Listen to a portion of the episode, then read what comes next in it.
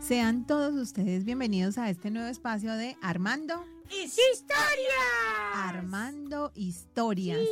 El espacio de Fan Fundación Radio que transmitimos todos los días y que hemos pensado para hacer promoción de la literatura infantil, juvenil, para conocer acerca de la vida y obra de muchos de los autores que a diario leemos en las escuelas, en casa, en los distintos lugares donde tenemos la posibilidad de acercarnos a los textos como ese mágico tesoro en el cual viajamos por el mundo, compartimos, descubrimos y que para nosotros es fuente de inspiración cada semana. Vero y Armando, ¿cómo están? Bienvenidos de nuevo a este espacio y hoy vamos a tener un tema y un autor que les digo está maravilloso y sé que les va a encantar a muchos de nuestros oyentes. ¿Cómo están? Hola Angélica, súper bien, acá emocionados por presentarles este gran autor y bueno, Armando, cuéntanos un poco de ti. ¿Cómo has estado, Armando? Hola, Angélica, ¿cómo estás? Qué rico tenerte el día de hoy también con nosotros. Muchas gracias. Aunque un poquito frío, pero bueno, no importa. Nos calentamos con estos cuentos. sí. Hola, Vero. Hola, Armando. ¿Cómo estás? Súper, súper mega bien. Con tu compañía todo es magnífico. ¿Cuándo va a ir a...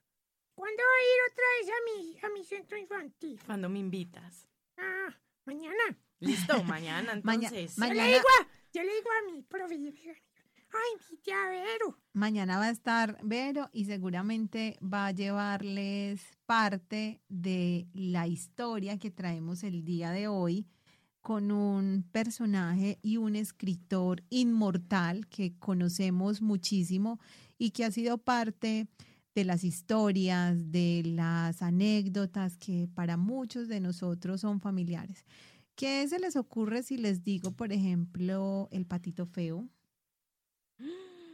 El patito feo. El patito feo. Mm, ese no, ese no los ha eh, enseñado la profe. Y ahí, no, el cuento con video y, y un video. Sí, es, Una, es una historia muy bonita que... Pero no es un patito. No es un patito, él se convierte en, una, en un eh, animal muy especial. Sí, ¿cómo es un... cómo es un... ¿Cómo es ver un, ¿Sí? sí, es un cisne. Es, un, es, una, es como un pato, pero grande. Sí, acabamos de dar una pista muy importante para todos nuestros oyentes. A ver quién nos cuenta cuál será el autor invitado esta semana Armando Historias. Pero, ¿qué se te ocurre? ¿Quién podrá ser? Em, ¿Quién podría ser? Te voy a dar la pista con otro cuento. A ver, ¿cuál? La sirenita. Claro, un cuento súper representado en, en, muchas partes. A ver, será Hans Christian Andersen. ¡Wow! Así es, Hans Christian Andersen, un escritor inmortal. ¿Cómo les parece que la obra de este gran autor ha sido traducida a más de 125 historias? Y todas sus historias que han inspirado muchísimas anécdotas, adaptaciones de cuentos, los vemos en textos muy extensos. Ah, eh, Angélica, espere. Ah, eh, la, la, profe nos, nos, dijo que esto, y, y, hemos visto, porque ya no muestra pues videos, eh, que esta, estas, estos cuentos o estas obras, como tú dices, eh, han, han, pasado a, al teatro. Sí. A, las horas de teatro. A mí me gusta porque como pero también nos enseña eso. Entonces, vemos eso, vemos las películas que nos muestra la profe. La otra vez mostraron fue una cosa. ¿Cómo es que pero nos mostró también una, una cosa que vale.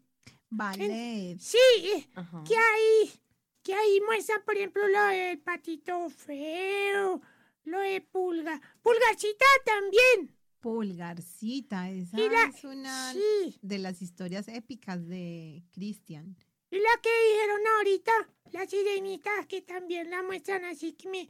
Mira que la sirenita también está en películas. Sí, mira la profe nos muestra eso. Eso, eso es muy importante porque también como decía Vero, todas estas historias han sido adaptadas para el teatro, como tú dices Armando, para piezas de ballet, para puestas en escena, adaptaciones de libros, vemos que están en todos los idiomas, están en todos los formatos. Y eso ha permitido que la obra de este gran autor, de Christian Andersen, sea una obra clásica, no solamente para los niños, sino también para los adultos. Si nosotros nombramos a Christian Andersen, lo primero que se nos va a venir a la mente son esos cuentos que nuestros padres nos leían cuando éramos niños antes de acostarnos. ¿A quién no le leían la historia de El Patito Feo? No sé por qué también recuerdo mucho esa del Patito Feo, Pulgarcita, eh, El Hombrecito de Ojalata.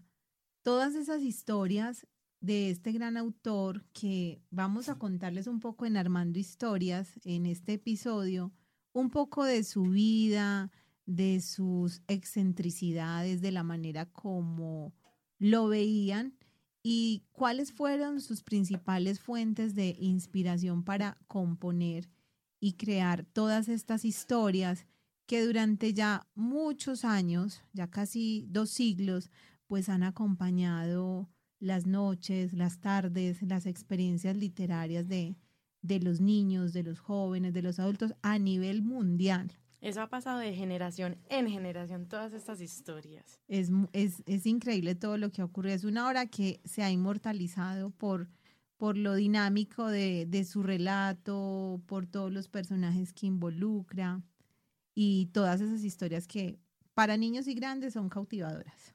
Sí, preciso que él entabló como una amistad muy bonita con, con Charles Dickens, donde él maneja toda esa, todo ese realismo en sus obras, entonces también él se inspiró un poquito de, de, de este gran autor para encontrar como un equilibrio entre la realidad y la fantasía. Y eso pues es... Eso es ver, eso es muy importante y también contarles a nuestros oyentes que Hans Christian Andersen nació el 2 de abril de 1805 es un artista, un escritor y poeta danés. Murió en el año de 1875, ya hace más de un siglo, el 4 de agosto, y fue famoso por sus cuentos para niños. Ya mencionamos algunos, El Patito Feo, La Sirenita, La Reina de las Nieves. Fue hijo de un humilde zapatero y como los autores que hemos invitado ha sido muy particular, también aprendió diversos oficios. No sé si recuerdan cuando estábamos en uno de nuestros episodios hablando de Jairo Aníbal Niño. Eh, Jairo Aníbal era un personaje muy polifacético, fue titiritero, eh, fue pintor. Lo mismo ocurrió con, con Christian Andersen, fue un hombre muy polifacético que aprendió muchos oficios, pero ¿cómo les parece que no finalizó y no ejecutó ninguno de esos que aprendió? Se dedicó a escribir y a hacer obras. Sí, y mm, además cabe anotar que, mm, que en sus, pues sus cuentos fue como un refugio donde él pudo ahogar sus penas, porque digamos que el destino le negó como ese amor correspondido. Entonces también de ahí también se inspira como escribir sus cuentos. Hay algo importante y es que con a la edad de los 14 años, Christian Andersen huye con muy poco dinero a Copenhague y está dispuesto a hacer su fortuna. Él quería ser actor y cantante. Y él dijo, me voy porque voy a ser un gran actor y voy a ser un gran cantante. En ese trasegar por la vida, escribió algunas obras y como dices, Vero, después de tener algunas privaciones, desengaños, porque tuvo como una vida muy, digamos, eh, desesperanzadora, un poco limitada, él consiguió despertar el interés de muchas personalidades del país que se ocuparon en formarlo, en ayudarle a desarrollar como esas habilidades de escritor y él siempre sintió que ese origen humilde era como un problema para él y él siempre soñó con ser un gran hombre de la realeza, con ser un hombre reconocido por su fortuna y ser como el hijo de un gran señor. O sea que es una vida como muy, muy peculiar. Armando, tú nos contabas un poquito que tu profe que ha sido muy creativa, una vez les mostró una imagen de cómo era él, de cómo era Christian Andersen, que era como un personaje muy peculiar. Ah, sí. Ella nos mostró que, que él era mm, así con una nariz muy grande, que tenía lo- lo- unos brazos largos, unas manos todas gigantes, así como, como el, el hombre de las nieves. Como el hombre de la Sí, decía la profe, sí, y que era muy grande, que era muy grande. que tenía como los pies muy grandes, su nariz era como muy excéntrica. Sí, digamos que eh, William Roche, eh, un autor y director teatral danés, lo describía como extraño y bizarro en sus movimientos, sus piernas y sus brazos son largos, delgados y fuera de toda proporción, sus manos anchas y planas y sus pies son tan gigantescos que nadie piensa en robarle las botas. Y así Era la foto que nos mostró la Sí. Y, y su nariz es, digamos, eh, de estilo romano, pero tan desproporcionadamente larga que dominaba toda la, ca- la cara. Y cuando uno, digamos, lo, lo, lo saludaba, lo único que iba a recordar era como su nariz. Es que era como, era como muy prominente, pero conforme era su extravagancia, era también su talento y su capacidad de escribir. ¿Cómo les parece que además de novelas, poesía y teatro, él escribió una autobiografía que se llama La aventura de mi vida en el año 1855 y publicó valiosos libros de viajes que fueron fruto de sus experiencias, ya que pasó casi 10 años de su vida viajando por el mundo, eh, especialmente por Europa. Visitó Alemania, Gran, Bre- Gran Bretaña, Turquía, y esto le permitió alimentarse de culturas, de experiencias. Y un dato curioso, ¿cómo les parece? Que Christian viajaba siempre con una cuerda en su maleta. Adivinen para qué. Una cuerda. ¿Para qué? Viajaba siempre con una cuerda en su maleta por si debía escampa- escapar por una ventana a causa de un incendio. O sea, tenía como unas ideas un poco extrañas y como misteriosas. Era como miedoso, como, como preocupado por lo que pudiese ocurrir. Eh, fruto del viaje más largo que él hizo, escribió un libro que se llama El Bazar de un Poeta en el año 1848 y en el año 1851 publicó otro libro con sus vivencias y sus experiencias vividas en Suecia y en el año 62 escribió otro libro mientras vivió en España. O sea, cada vez que visitaba un país escribía un libro. ¿Cómo les parece el talento de este gran personaje? Increíble. Es decir, que aquí tenemos como muchas cosas de, de un personaje que ha marcado la historia de la literatura infantil y juvenil y que ha permitido inspirar cuentos, eh, adaptaciones, leyendas que en su mayoría fueron inventados por él y fueron gran y caracterizados con una gran imaginación, humor y sensibilidad. Sí, bueno, y digamos que eh, por un accidente, accidente doméstico, él se cayó de la cama y quedó como con muchos problemas físicos y murió el 4 de agosto de 1875. Eh, se decía que él no era, pues le daba mucho miedo a los niños. Entonces, Los que eso- niños. Sí, los niños. Aún así, mira que escribió muchas cosas que, que a los niños hoy en día les gusta mucho y es toda esa, toda esa literatura de los cuentos que ya hemos mencionado antes. Eh, incluso se rehusó a que lo eligieran como una, le hicieran una estatua en nombre de, de todas sus, sus obras, rodeado de niños, y dijo como que no, pues que él no, Que no tenía que nada no- que ver. sí. Que su obra era más para, para el público de los adultos. Y mira que eso es muy importante, Vero, porque aunque sus obras parecían dirigidas en principio a un público infantil, la lectura de su obra hizo que eh, el público adulto se cautivara, se conectara muchísimo con su relato, ya que esos cuentos desarrollan escenarios donde la fantasía forma parte natural de la realidad y sus historias tienen un peculiar sentido del humor, tratan como de los sentimientos y de los del espíritu humano, de un poco la crueldad, eh, la tristeza, eh, la envidia. Entonces son obras que a la luz del análisis literario pues hay que trabajar con los niños de una manera un poco diferente porque tiene muchos elementos para, para abordar y trabajar eh, en casa. Armando, ¿tú recuerdas otros títulos de cuentos de este gran escritor? Otros cuentos. Sí. Mm, no las que nos ha dicho la profe. Que, que es, por ejemplo, la, la sirenillita, la... ¿Cómo es que se llama esa otra? ¡Ah, pulgarcita! Pulgarcita. Sí, el patito feo. Ay, ay, hay otra que también. Ella quedó de, de, de narrarnos, pero no, todavía no. Porque Digamos- era la, el, como el patito feo ya no es el patito feo, sino que es un cisne. Entonces, una que nos va a narrar es que los cisnes salvajes. Ese es Mm. otro cuento ella, pero no nos ha contado ese. Pero digamos que también hay otros muy famosos que hemos como de pronto eh, escuchado y es El Ruiseñor. O Muy el- famoso. Ajá. La princesa y el guisante. Famosísimo también. Y el tesoro dorado, por ejemplo. Mejor dicho, aquí tenemos un repertorio muy importante. Vamos a nuestro primer corte comercial y cuando regresemos vamos a hablar más acerca de datos curiosos, más historias, más anécdotas de este gran escritor invitado esta semana a nuestro espacio de Armando. ¡Historia! Ya regresamos.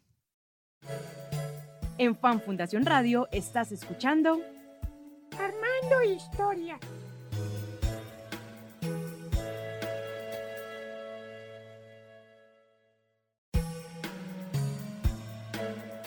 ¿Sabías que me gusta dibujar? Vamos a pintar con colores, crayolas, pintura, tizas y pongamos en nuestras creaciones un toque mágico. Te lo recomienda Fundación de Atención a la Niñez FAN.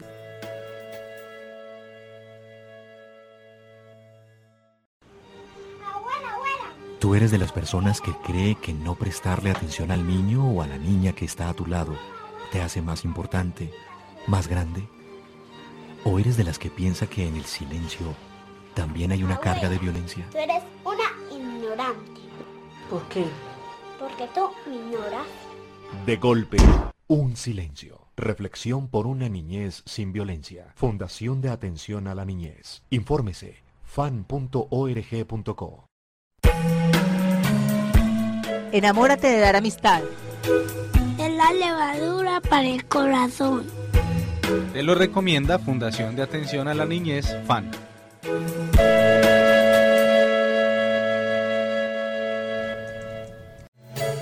Mamás, papás, cuidadores y agentes educativos, llegó Fan Fundación Radio.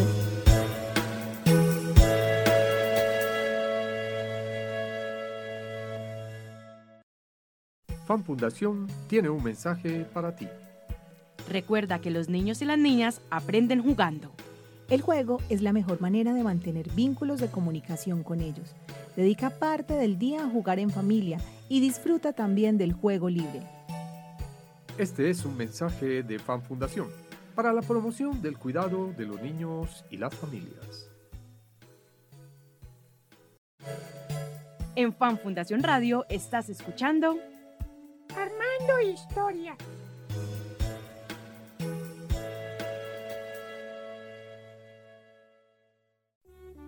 Y regresamos a nuestro espacio de Armando Historias, hoy conversando acerca de un autor que a muchos de nosotros nos inspira, nos recuerda esa infancia, esas noches de cuentos, de historias de papás, de abuelos, y que tiene que ver con esos clásicos de la literatura infantil a nivel mundial, es Hans Christian Andersen, un referente de los cuentos infantiles que aunque él mismo decía no se consideraba un autor de este género, pues fue asociado durante muchos años a ser un gran representante de la literatura infantil por sus historias tan diversas, tan llenas de humor y con muchos toques, sobre todo de misterio, que destacaban un poco la personalidad y sus maneras de ver la vida.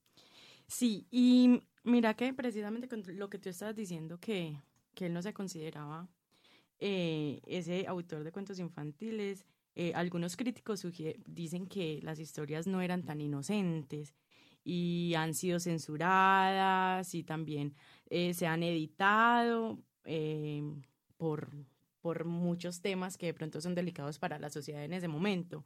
Y además también, digamos que esos cuentos fueron escritos y caracterizados por su gran imaginación y humor y sensibilidad que, también se inspiraron en cuentos de leyendas nórdicas, por ejemplo, también. Y algo, y, algo importante, perdón, Vero, es que, como dices tú, al inicio, como es un autor ya de 1800, ya pasaban muchos siglos, en ese momento fue censurado. O sea, su obra como que no era muy querida porque estaba tocando como temas muy álgidos de las emociones, de los pensamientos, y por eso decían, no señor, usted aquí no tiene cabida. Sí, también se ha hablado, digamos, con esta obra tan representativa de él que estamos hablando sobre el patito feo, que digamos que es un reflejo como de cómo él se veía frente quizás a, la sociedad ante el espejo. Y vamos a leer entonces qué tal un poquito sobre... Sobre esta obra, me parece muy bien. Armando. Dime. Tú tienes por ahí uno de tus cuentos favoritos. Eh, eh, estaban hablando del patito feo. El patito feo. Mm, bueno, lo que, lo que nos dijo la profe, por ejemplo, el patito feo, que había una patica que había tenido varios eh, patitos, ¿cierto? Y resulta que había un huevo que se demoraba mucho. Y no salía y no salía y ella estaba como, como triste. Cuando pasó un tiempo y, y el huevito se rompió. Y entonces todos y los otros hermanitos empezaron a burlarse de él. ¿Se burlaban de él? Sí. ¿Por qué? Que porque, que porque era muy feo, que porque era diferente, que, que porque caminaba muy mal, que se tropezaba mucho. Cuando se salía el huevo, sí, cuando caminaba se tropezaba mucho. Entonces, al, al rato ya todos los otros patitos empezaron a dejarlo a, no le hablaban, no jugaban con él y se burlaban. Entonces, siento que uno no se burla de los amiguitos. Nunca. Mm. Y creo que él con esa obra del patito feo, lo que buscaba era mostrar un poco de esa condición que él sentía tenía con su propia vida, porque él se sentía rechazado, se sentía señalado, menospreciado, y él quiso hacer, según algunos críticos, como una eh, metáfora a través de la historia del patito feo. Y como dices, Armando, pues es una enseñanza que nos deja esta gran historia de apreciar las cualidades, ¿cierto?, internas de los seres humanos. En este caso, él lo quiso expresar a través del patito feo, para señalar que más que lo físico, esta es como esa parte interior. Sí, porque mire que el día después de eso, él se fue de la casa.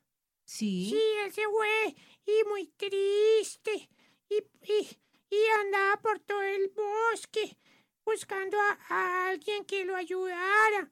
Cuando una vez se encontró en, eh, en el lago. Oh, unos cisnes. Unos cisnes. Sí. Hermosos. Unos cisnes todos bonitos. Entonces una, una mamá cisnes lo, lo, lo, lo recogió. Y, y, empezó a, a, a, darle amor, a darle todo, comida, todo. Cuando ahí, viene la sorpresa. ¿Qué pasó? Ah, cuando empezó a crecer. Ah, todos eran diciendo, uy, tan lindo, uy, qué era bonito. diferente. Sí, porque no era un patito. ¿No? No, fue, fue un, él era un cisne. Era un cisne. Sí, y entonces ya se dio cuenta que, que él era de verdad, él era un cisne bello y, y no un pato. Entonces ahí lo aceptaron en ellos porque eran cisnes y, era el cisne más bonito de, de todos. Esa, esa historia es el reflejo de lo que pensaba Christian Andersen, porque al ver que no era aceptado, y él como él soñaba eh, ser hijo como de, de la realeza, eh, ser agraciado físicamente, tener como esas cosas que para él eran fundamentales en la vida, esta obra logró recrear como el final feliz, ¿cierto? El, no ser el patito, sino el cisne, o sea, estar por encima de los demás animales con, con toda la, eh, digamos, característica física, eh, su brillo, su elegancia, porque los cisnes son elegantes, son bonitos, y lo representó a través del cisne. ¿Cómo les parece que Andersen fue un viajero empedernido? Lo hablábamos hace algún momento y él tenía un eslogan, ¿a quién no le gusta viajar? Hmm. Yo creo que todos soñamos con viajar y él decía que viajar es vivir.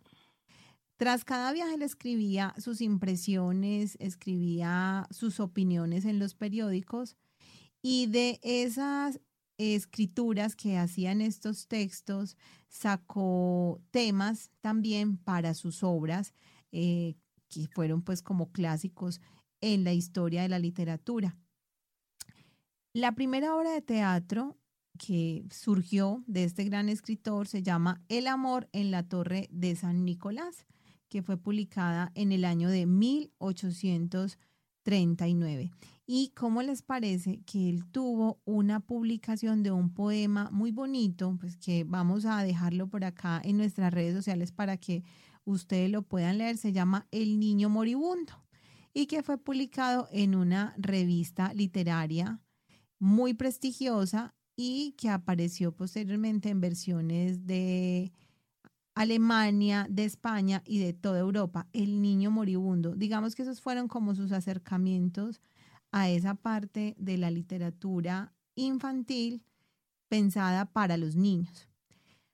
Después de esto, eh, Andersen continuó con todas sus publicaciones, aspirando a convertirse en un novelista y en un gran dramaturgo que, como les parece, no lo pudo conseguir. Esos títulos no, no eran como para él. De hecho, Andersen no tenía mucho interés en sus cuentos de hadas. Es muy particular porque es lo que más conocemos de él. Y a pesar de que es justamente por ellos que es valorado hoy en día, él no tenía interés en ser reconocido como un escritor de cuentos de hadas, sino como otro tipo de literatura. Así que continuó escribiendo obras, aparecían otros fragmentos de otros textos y hubo un tiempo como de silencio en el que él prefirió darse como una pausa y decir, no voy a escribir más porque no estoy logrando lo que quiero con mi vida.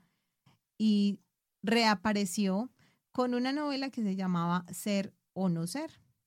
Y continuó su travesía por el mundo, viajando a España, donde encontró como de manera particular que España no era un país tan bonito. E imagínense que en España Andersen esperaba encontrar todo lo que le habían contado, un grisol de culturas, orientalismo puro, tradiciones salvajes, mujeres hermosas y restos de civilizaciones antiguas. Pero entonces él decía, con sus propias palabras, que la ciudad era como un camello derrumbado en el desierto. Eh, como, un camello. ¿Y cómo, ¿Y cómo es? Se cayó en, en el desierto, estaba caído así. Sí, o sea que, que era una ciudad como poco atractiva. Sí, y que de Madrid solo le gustó el Museo del Prado y los espectáculos de ópera italiana. Eh, también se dice pues que este escritor danés para esa época eh, era muy famoso en Europa, pero desgraciadamente sus obras no habían sido traducidas al español. Y eh, también hay algo muy interesante porque ahorita les contaba que él no dejó que le hicieran como un monumento, una estatua eh, rodeada de niños. Aún así, tuvo muchos, muchos, muchos reconocimientos y muchas estatuas y monumentos, como en el puerto de Copenhagen hay una estatua de la sirenita recordando el personaje de Andersen y en los Estados Unidos se encuentran algunas estatuas eh, en el Central Park de New York y en el Lincoln Park de Chicago y en bueno, y en California también, es que no, no sé pronunciar ese nombre. esas son ciudades estadounidenses. Y también hay una estatua en Eslovaquia en memoria de su visita en 1841. y, y también una en Málaga, España. Y cabe anotar que tuvo también muchos reconocimientos importantes como eh, recibió en 1866, el rey de Dinamarca le concedió el título eh, honorífico de consejero de Estado y en 1867 fue de, declarado eh, ciudadano ilustre de su ciudad natal. También en 1956 se concede cada dos años el premio de Hans Christian Andersen de literatura infantil y eh, el 2 de abril, que fue la fecha de nacimiento, se celebra el Día Internacional del Libro Infantil. O sea, él inspiró los premios mundiales que hay en estos géneros de literatura infantil, juvenil, y ha sido un referente clave en la literatura universal. ¿Y cómo les parece Armando y Verónica? Y queridos oyentes, que años antes de publicar La Sirenita, El Patito Feo y la pequeña cerillera, que ya les vamos a contar una anécdota interesante con esta historia y muchos más relatos que lo convertirían en un clásico mundial de la literatura infantil. Christian Hans Andersen había escrito la historia de una vela que no hallaba su lugar en el mundo hasta que una caja de cerillas llegó en su ayuda, iluminándola y mostrándole el auténtico valor de proporcionar la luz. Eh, mira, yo, la profe nos, nos contó la otra vez ese, cuento, pero, pero era para, para que nosotros no, eh, no, no usáramos eh, las candelas ni los favores en las casas. Porque, porque eso hace un incendio, entonces era más, más la protección. Porque los niños no pueden jugar con fósforos. No pueden jugar con fósforos. Y tu profe fue muy estratégica en utilizar esta obra de Christian como una herramienta para identificar algunos elementos que, como Vero nos decía en algún programa, pueden ser susceptibles para crear nuevas historias, nuevos escenarios, nuevas situaciones. Y en este caso era el fuego. ¿Y quieren saber un dato curioso? Cuéntanos, ¿qué pasó? Este cuento fue el primero que escribió cuando era un simple estudiante y que permaneció inédito durante casi dos siglos, hasta que fue descubierto en un archivo familiar. Y esta es una de las obras que sin duda está catalogada como el relato más temprano de todos los escritos de Christian Hans Andersen.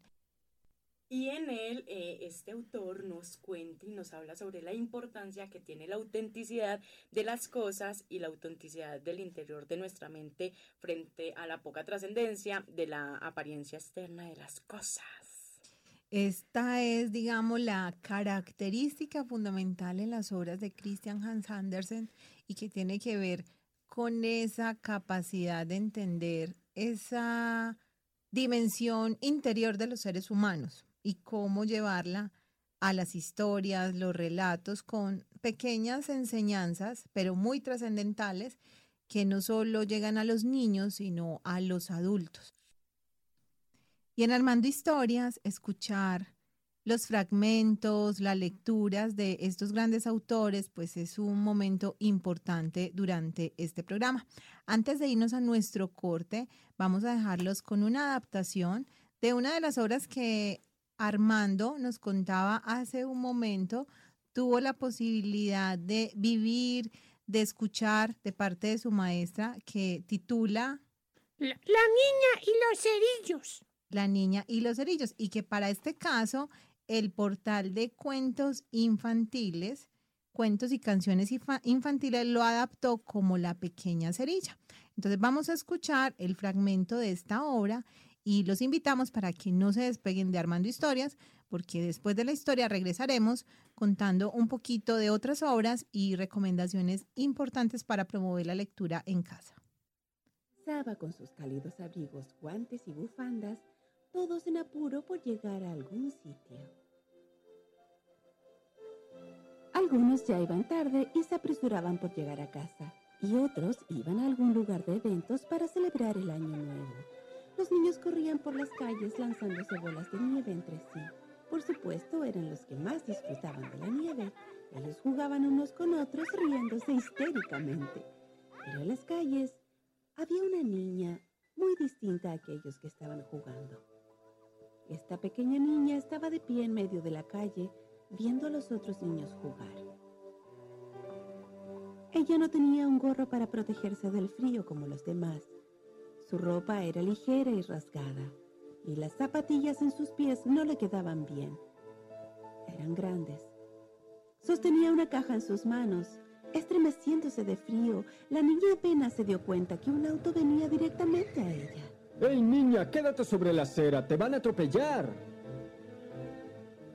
La niña corrió hacia la acera en ese instante, pero mientras corría, las grandes zapatillas en sus pies se le cayeron.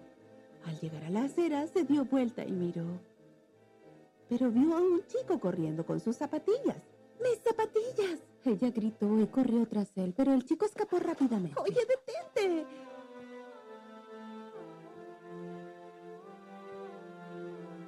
Sin otra opción más que caminar descalza, buscó refugio junto a una pared.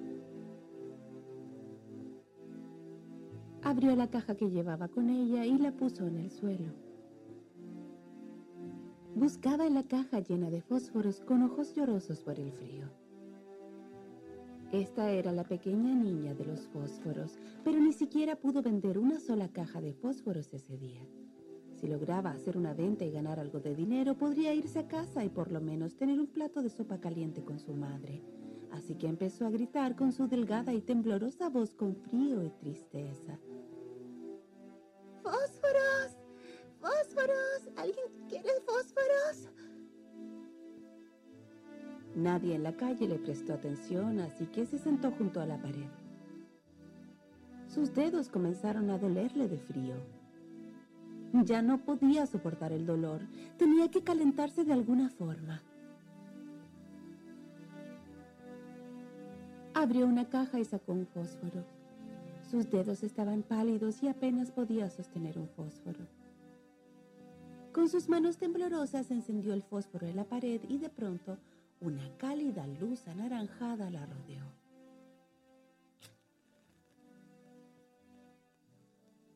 La pobre niña se pasó el fósforo de una mano a otra para calentar sus dedos. Sus manos ya no estaban frías. Se encontró frente a una estufa encendida. Ella miró el fuego y comenzó a soñar. Estaba sentada frente a una enorme estufa en una hermosa habitación. Vestía un suéter de lana, botas peludas en sus pies y un gorro en su cabeza. Hacía tanto calor que empezó a sudar, pero de pronto se apagó el fósforo. Cuando se apagó el fósforo, sus sueños dulces también se desvanecieron. Sus pequeños dedos comenzaron a congelarse y a sentir dolor nuevamente. Entonces ella encendió otro fósforo. En ese momento un viento frío sopló. La niña volteó hacia la pared para mantener el fósforo encendido y cubrió el fuego con sus manos. Mientras lo miraba, la pared de repente desapareció y se abrió.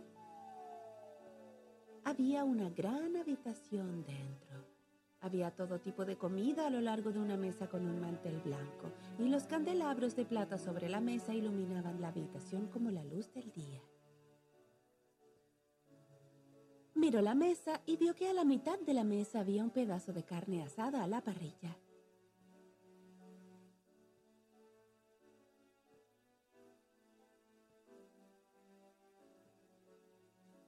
Inmediatamente tomó un trozo y lo metió en su boca. De pronto ya no tuvo más hambre. La pequeña niña quiso tomar otro trozo de carne. Extendió su mano, pero el fósforo que sostenía se apagó de pronto. La pobre niña se quemó la mano y tiró el fósforo. Tan pronto como ella arrojó el fósforo, el festín sobre la mesa y la habitación desaparecieron y la pared reapareció. La pequeña niña encendió otro fósforo. Ahora estaba en un sueño aún más grande. Estaba sentada bajo un árbol en una noche de verano, mirando las estrellas en el cielo.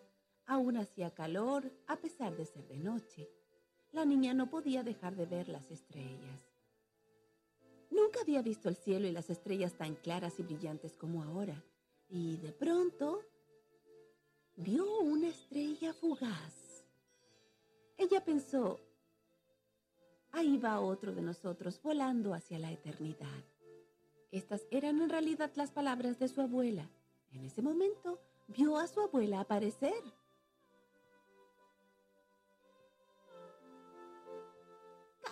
Que veas una estrella fugaz, debes saber que alguien tomará su lugar, querida. Su abuela estuvo frente a ella por un breve momento y luego, cuando desapareció, la pequeña niña de los fósforos la llamó. Abuela, detente, no te vayas, no te vayas, por favor, realmente te extraño. Para poder ver a su abuela una vez más, ella encendió otro fósforo. Se olvidó de que se estaba congelando de frío en medio de la calle y comenzó a soñar una vez más. Cada vez que encendía un fósforo sentía como si estuviera viendo a su abuela y escuchara su voz. La niña encendió otro fósforo. Su entorno se iluminaba como la luz del día.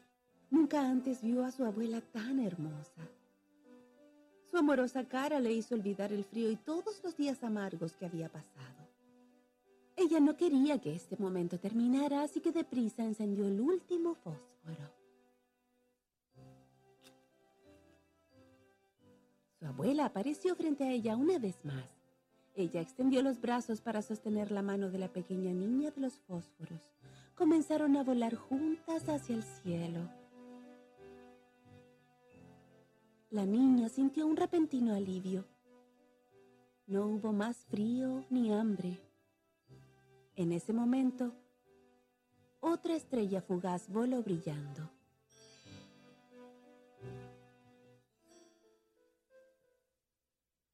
Por la mañana, la gente que pasaba por la calle vio a la pequeña niña de los fósforos sentada junto a la pared. Con los ojos cerrados, pero con una dulce sonrisa en su cara. Ella tenía muchos fósforos quemados alrededor de ella, esos fósforos que, con sus llamas, le dieron vida a sus sueños, aquellos que nadie nunca más podría soñar.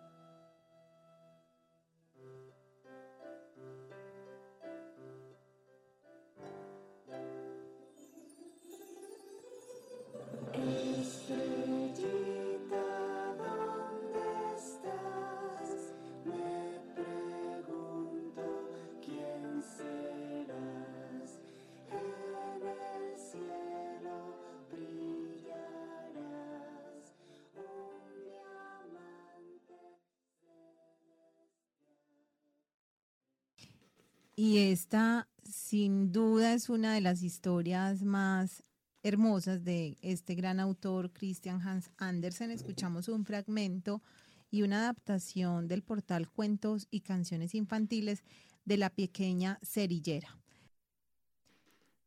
Conocido también como La Niña de los Fósforos, La Pequeña Vendedora de Fósforos o La Nochebuena de Anita, es uno de los cuentos de hadas de este gran escritor y poeta danés Hans, Hans Christian Andersen, famoso, como hemos dicho en este espacio, por sus cuentos infantiles y que ha tenido muchas adaptaciones y que busca darnos una enseñanza, una moraleja, una lección acerca de la compasión como esa cualidad, como esa característica social que se enmarca en situaciones de la vida real como la miseria, el hambre y el dolor y que pretende evocar en los niños un sentimiento de compasión que inspire eh, nuevamente esa solidaridad, ese compromiso con la vida del otro.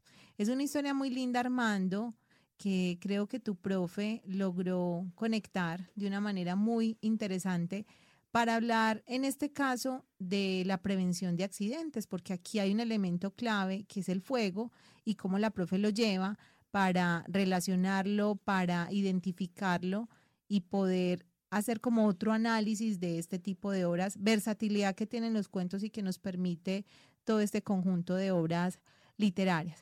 Bueno, Vero, ya casi estamos a punto de terminar.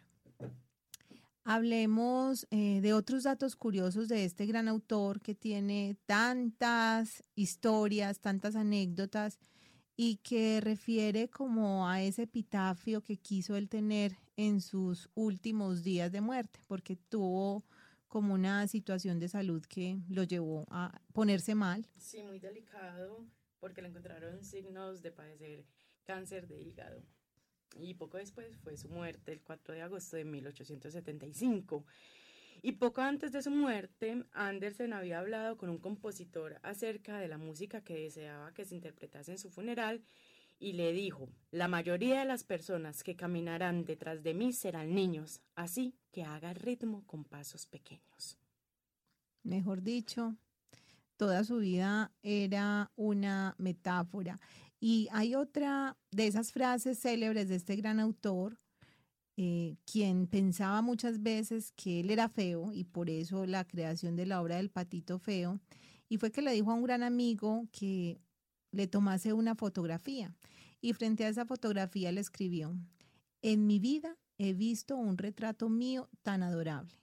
Estoy completamente sorprendido, atónito de que la luz del sol pueda hacer una figura tan hermosa de mi cara. Al final, entonces, si fue ese cisne. Sí, pues siempre sí. imaginó. Siempre, siempre lo tuvo como premisa en su vida y lo logra al momento de, de fotografiarse y hacer una metáfora con la luz del sol y decir que es una figura hermosa en su cara.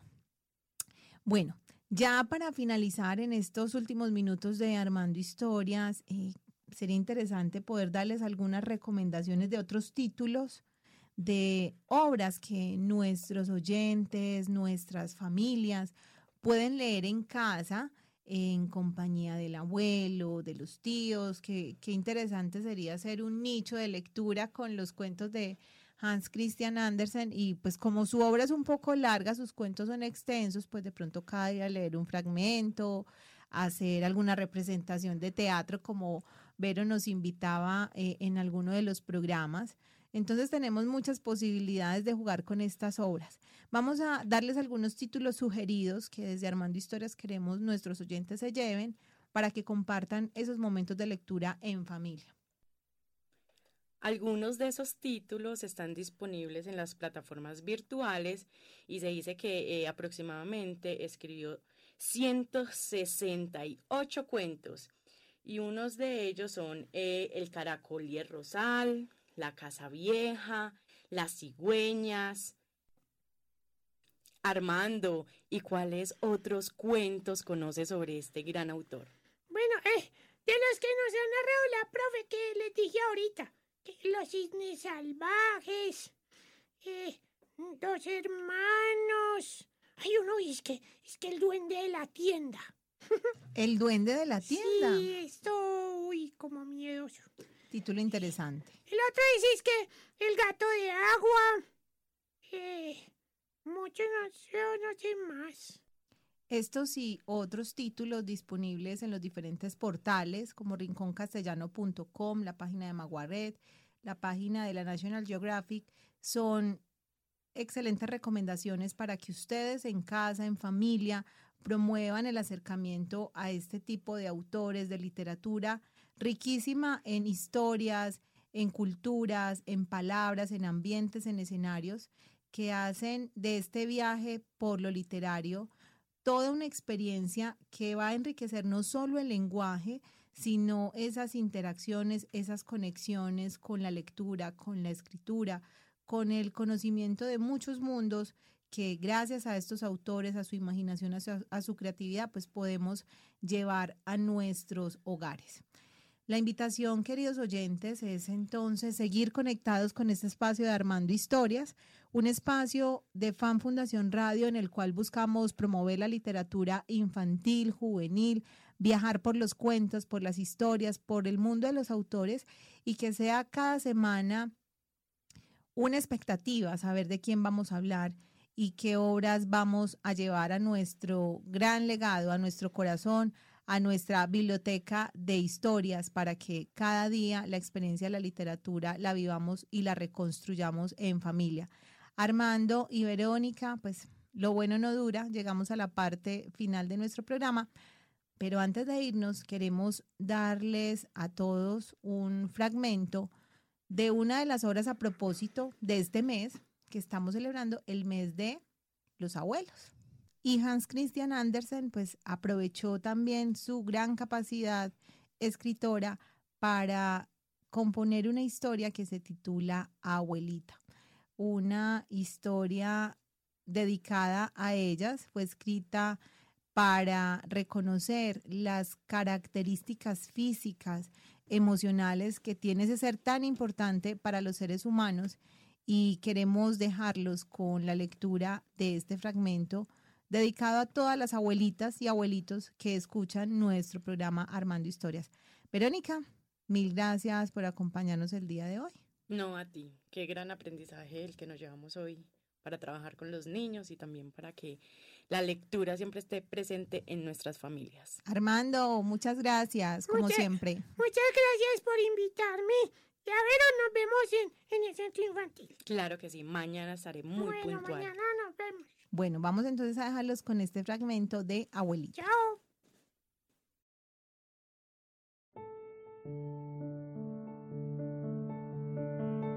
Abuelita, de Hans Christian Andersen.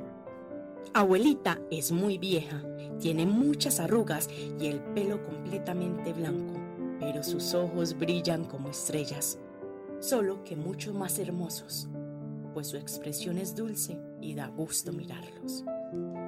También sabe cuentos maravillosos y tiene un vestido de flores grandes, grandes de una seda tan tupida que cruje cuando anda. Abuelita sabe muchas, muchísimas cosas, pues vivía ya mucho antes que papá y mamá. Esto nadie lo duda. Tiene un libro de cánticos con recias cantoneras de plata. Lo lee con gran frecuencia. En medio del libro hay una rosa, comprimida y seca, y sin embargo la mira con una sonrisa de arrobamiento, y le asoman lágrimas a los ojos. ¿Por qué abuelita mirará así la marchita rosa de su devocionario? ¿No lo sabes? No, Cada vez que las lágrimas de la abuelita caen sobre la flor, los colores cobran vida, la rosa se hincha y toda la sala se impregna de su aroma. Se esfuman las paredes cual si fuesen pura niebla y alrededor se levanta el bosque espléndido y verde, con los rayos del sol filtrándose entre el follaje y abuelita vuelve a ser joven, una bella muchacha de rubias trenzas y redondas mejillas coloradas, elegante y graciosa. No hay rosa más lozana, pero sus ojos, sus ojos dulces y cuajados de dicha siguen siendo los ojos de abuelita. Sentado junto a ella hay un hombre joven, vigoroso, apuesto. huele la rosa y ella sonríe. Pero ya no es la sonrisa de abuelita. Sí, Sí, vuelve a sonreír.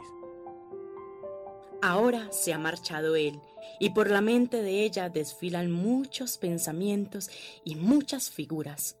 El hombre gallardo ya no está. La rosa yace en el libro de cánticos y abuelita vuelve a ser la anciana que contempla la rosa marchita guardada en el libro. Ahora abuelita se ha muerto. Sentada en su silla de brazos, estaba contando una larga y maravillosa historia. Se ha terminado Dijo, y yo estoy muy cansada. Déjame echar un sueñito.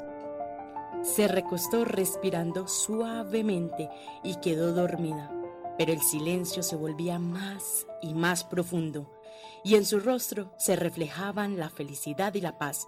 Se habría dicho que lo bañaba el sol, y entonces dijeron que estaba muerta. La pusieron en el negro ataúd, envuelta en lienzos blancos. Estaba tan hermosa a pesar de tener cerrados los ojos, pero todas las arrugas habían desaparecido y en su boca se dibujaba una sonrisa. El cabello era blanco como plata y venerable, y no daba miedo mirar a la muerta. era siempre la abuelita, tan buena y tan querida. Colocaron el libro de cánticos bajo su cabeza, pues ella lo había pedido así, con la rosa entre las páginas, y así enterraron a abuelita. En la sepultura, Junto a la pared del cementerio plantaron un rosal que floreció espléndidamente y los ruiseñores acudían a cantar allí. Y desde la iglesia el órgano desgranaba las bellas canciones que estaban escritas en el libro colocado bajo la cabeza de la difunta. La luna enviaba sus rayos a la tumba, pero la muerta no estaba allí. Los niños podían ir por la noche sin temor a coger una rosa de la tapia del cementerio. Los muertos saben mucho más de cuando sabemos todos los vivos. Saben el miedo, el miedo horrible que nos causarían si volviesen. Pero son mejores que todos nosotros y por eso no vuelven. Hay tierra sobre el féretro y tierra dentro de él. El libro de cánticos con todas sus hojas es polvo, y la rosa con todos sus recuerdos se ha convertido en polvo también. Pero encima siguen floreciendo nuevas rosas y cantando los ruiseñores y enviando el órgano sus melodías. Y uno piensa muy a menudo en la abuelita y la ve con sus ojos dulces, eternamente jóvenes. Los ojos no mueren nunca. Los nuestros verán a abuelita, joven y hermosa como antaño, cuando besó por primera vez la rosa, roja y lozana, que yace ahora en la tumba convertida en polvo.